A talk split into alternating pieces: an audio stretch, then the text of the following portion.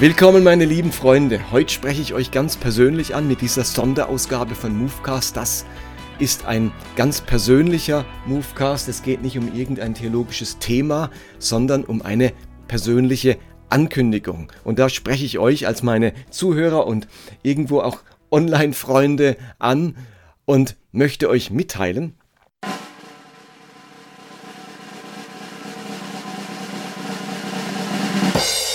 dass Anfang Juni ein Buch von mir erscheinen wird.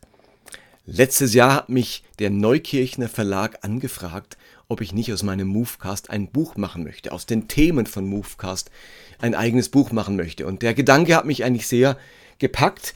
Ich bin auf der einen Seite sehr überzeugt von diesem Format, einen Movecast, einen Podcast aufzunehmen mit 15 bis 20 Minuten, den man morgens beim äh, auf dem Weg zur Arbeit oder beim äh, Kochen oder wo auch immer man gerade eine 15 bis 20 Minuten Zeit hat, den anzuhören.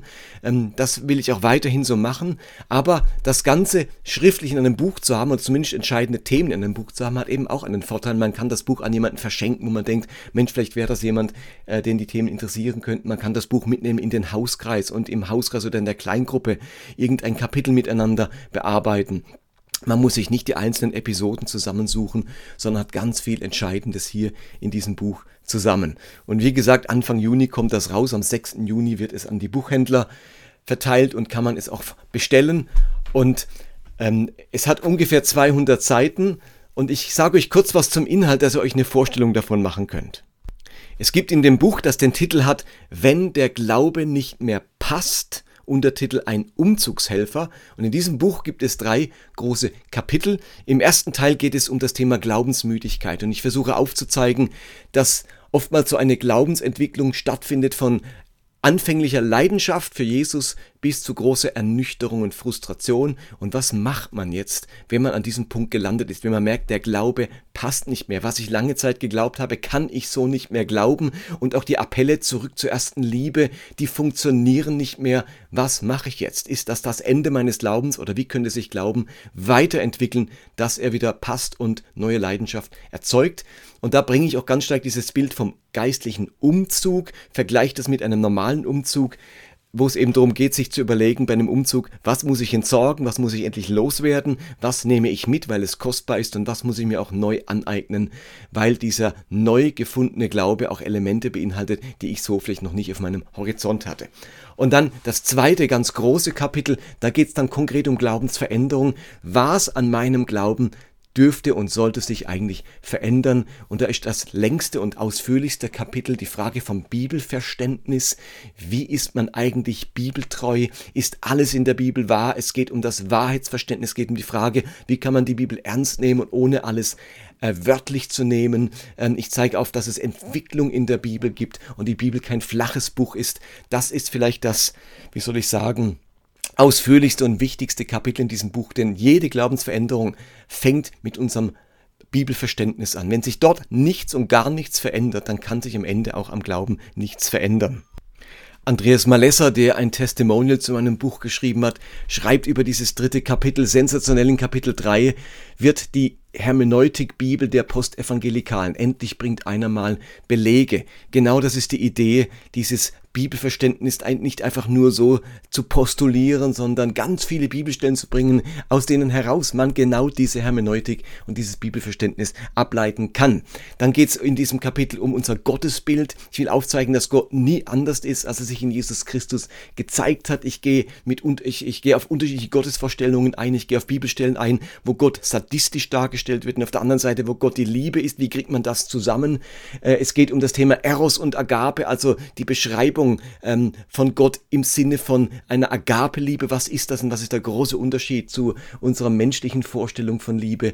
Es geht um Ethik und Moral und warum es so wichtig ist, dass wir nicht einfach nur Moral haben, sondern eine übergeordnete Ethik entwickeln können. Und auch die versuche ich dann aus der Bibel abzuleiten. Es geht dann auch um Sexualmoral und um das Thema Homosexualität, wo ich ähm, auf das Thema Neuordnungen und Notordnungen eingehe. Also ganz viel inhaltliche Arbeit in diesem Kapitel über Glaubensveränderung, klare Anleitung, in welche Richtung könnte sich der Glaube verändern und auch eben, was könnte ich da mir Neues aneignen und was ist auch wertvoll von dem, was ich bisher geglaubt habe, aber auch manche Dinge, wo ich wirklich ähm, dafür plädiere, sie endlich zu entsorgen.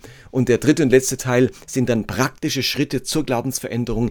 Wie macht man das? Äh, was sind konkrete Überlegungen, dass ich vorwärts glauben kann, dass sich mein Glaube weiterentwickelt? Da wird es richtig praktisch, damit ich so eine ähm, Handhabe habe, wie ich das jetzt auch angehen könnte oder auch mit einer Gruppe von Menschen, mit einem Hauskreis angehen könnte, dieses ganze Thema Glaubensveränderung.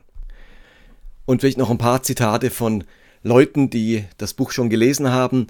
Jakob Friedrichs, also Jay von Hossa Talk, schreibt unter anderem lauter hilfreiche Gedanken und Impulse, die unterstützen wollen, sich selbst auf der eigenen Glaubensreise zu orientieren und in Bewegung zu setzen. Ich übertreibe nicht, sondern denke tatsächlich, dass dies für viele ein lebenswichtiges Buch sein wird, schreibt Jakob Friedrichs.